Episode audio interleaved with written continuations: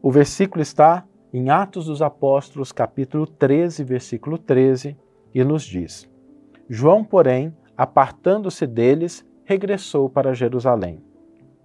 Emmanuel intitula o seu comentário Almas em Prova.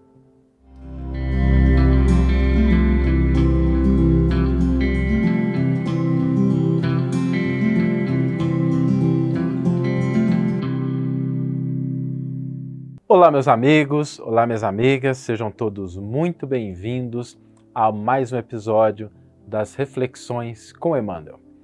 E hoje nós vamos tratar de uma situação que talvez possa estar acontecendo com você nesse momento, que é a situação de observarmos familiares, companheiros queridos, amigos, passando por situações de provas. E para a gente também é uma prova observar o outro passando por situações de prova. Mas quando a gente fala de prova, deixa eu esclarecer um pouquinho o que é esse conceito. Prova é aquele momento em que nós somos levados pela vida, pela providência divina, pela misericórdia divina, a avaliar o nosso conhecimento, o que a gente sabe na teoria, se a gente consegue colocar em prática, a aquilatar, medir o grau do nosso entendimento real acerca de determinadas situações, a nossa possibilidade de agir de maneira correta. Ou seja, a prova é aquele momento em que nós somos avaliados em relação às nossas conquistas efetivas no campo do espírito. E se a gente passa por uma prova, lembremos que uma prova não é a garantia de que a gente vai sempre se sair muito bem. Obviamente, existem situações de prova, como na nossa escola, na nossa faculdade, a gente ia fazer uma prova, às vezes a gente se saía bem, não é? E às vezes a gente não se saía tão bem assim. Às vezes a gente tinha algumas dificuldades, porque toda prova ela pressupõe esse conjunto de possibilidades. Algumas pessoas podem sair muito bem, outras muito mal. E no campo do espírito não é diferente. Se nós entramos numa situação de prova, se a misericórdia divina acha que nós já estamos no ponto de fazer um teste para ver se a gente passa para o próximo nível, nós podemos ser muito bem sucedidos nessa prova ou nós podemos, às vezes, fraquejar, fracassar. E isso faz parte do processo. Nós devemos entender isso como algo que, embora não seja desejável, embora não seja o que a gente queira, isso não é uma tragédia definitiva.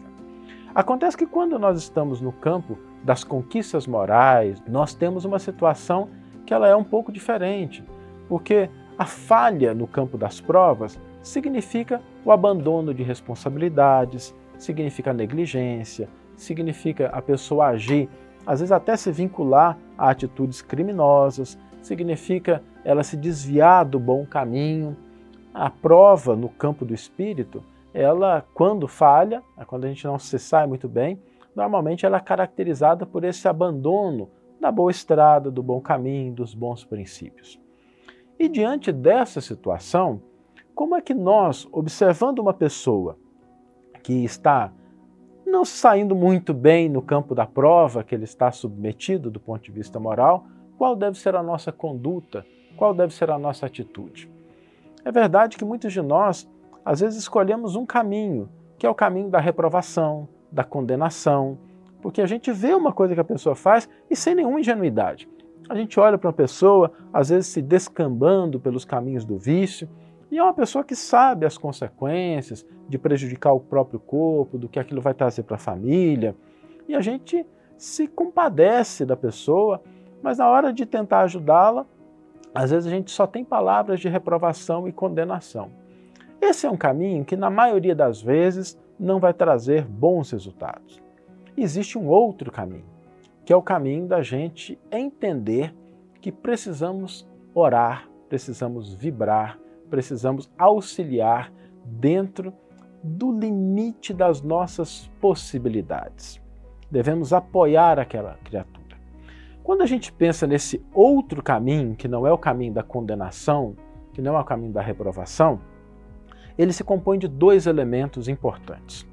O primeiro deles é esse que a gente já começou a falar, da gente agir no limite das nossas possibilidades, no máximo que a gente puder fazer. E esse conceito do máximo que a gente pode fazer é importante para que a gente não caia no equívoco de acreditar que nós temos a obrigação de fazer além do máximo que a gente pode fazer, além do limite que nós podemos alcançar. Porque a misericórdia divina não cobraria que uma pessoa que não tem nenhuma habilidade com nadar, ela se jogasse no mar na tentativa de salvar a outra. Vão afogar as duas. E se a pessoa não tem habilidade para nadar, se ela não tem esse recurso, ela não dispõe dessa possibilidade, ela não é uma pessoa que vai ser condenada caso ela não se lance ao mar para salvar alguém que esteja se afogando.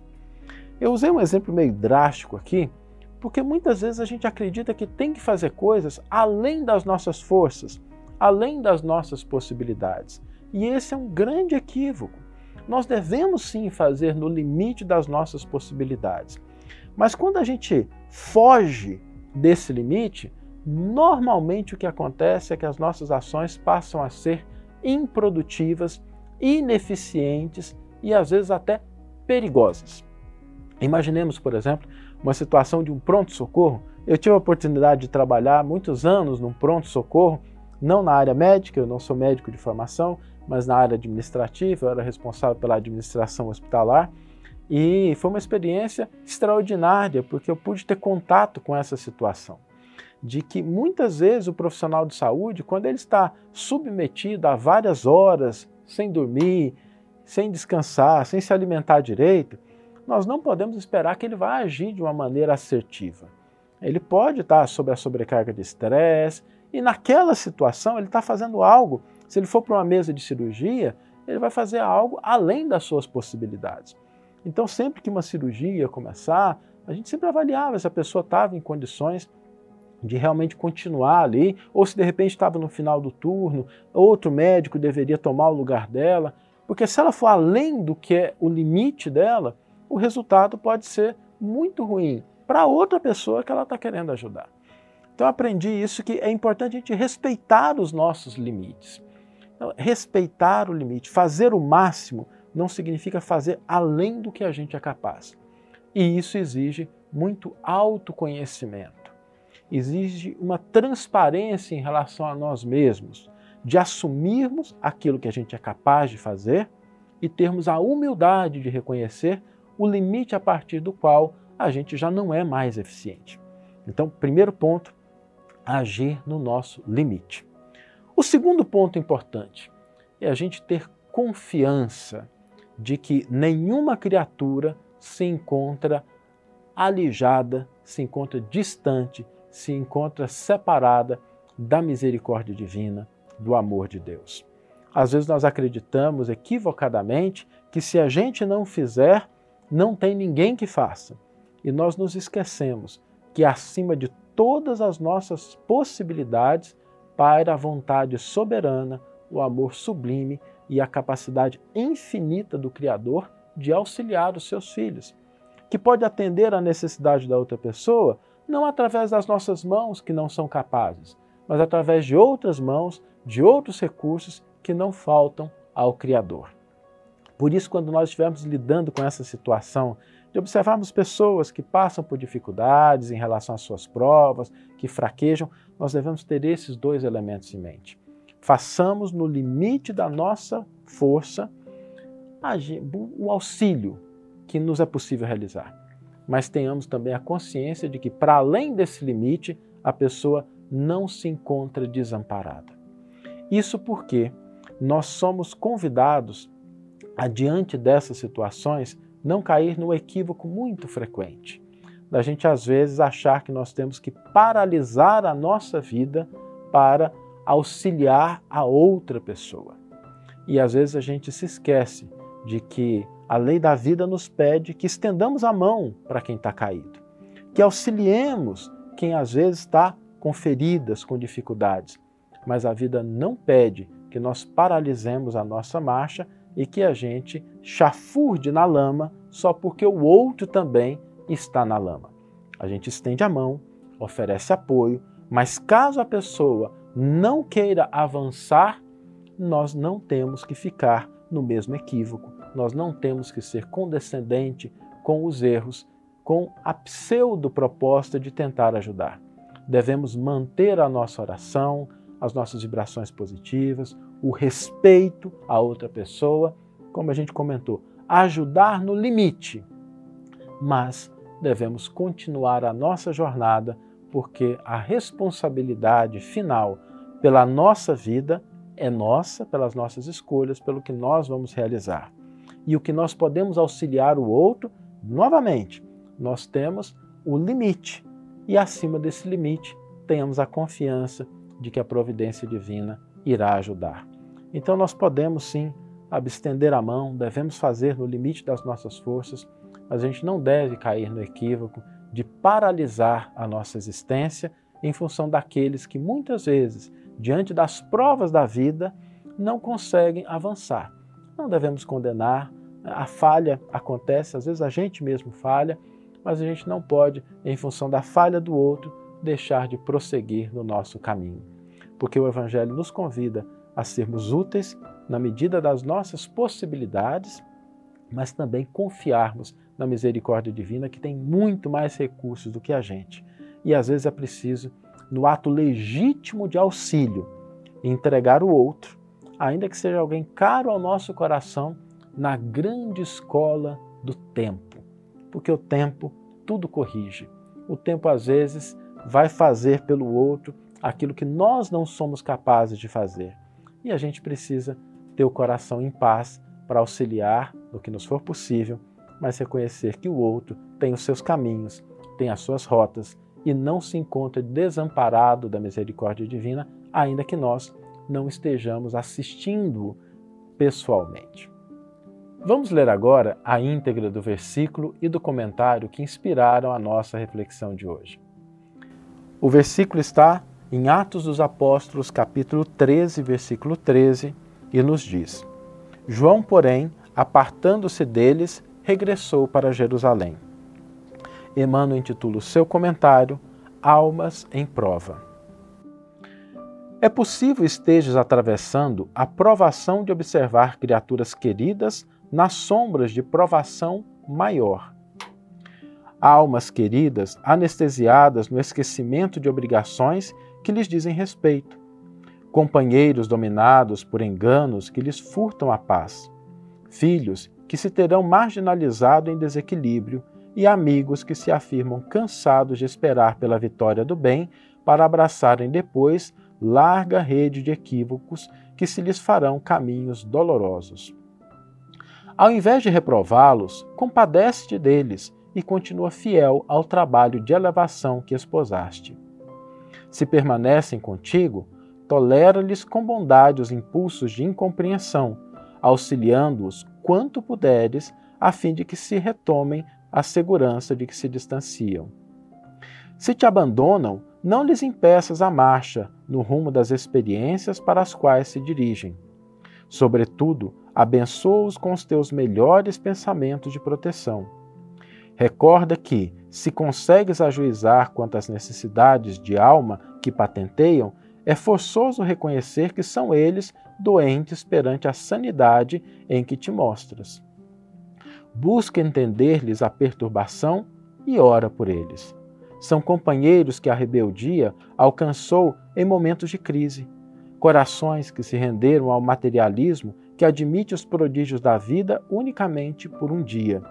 Seres amados que ainda não suportam a disciplina pelo próprio burilamento ante a imaturidade em que se encontram, ou espíritos queridos sob a hipnose da obsessão. Embora pareça não te amem, ama-os mesmo assim.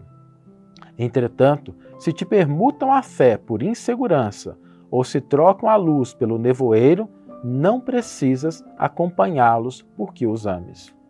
Se tudo já fizeste para sustentá-los em paz, entrega-os à escola do tempo de que ninguém se desinteressa. Os que procuram voluntariamente espinheiros e pedras na retaguarda, um dia voltarão à seara do bem que deixaram. Onde estiveres, abençoa-os. Como estiveres, abençoa-os.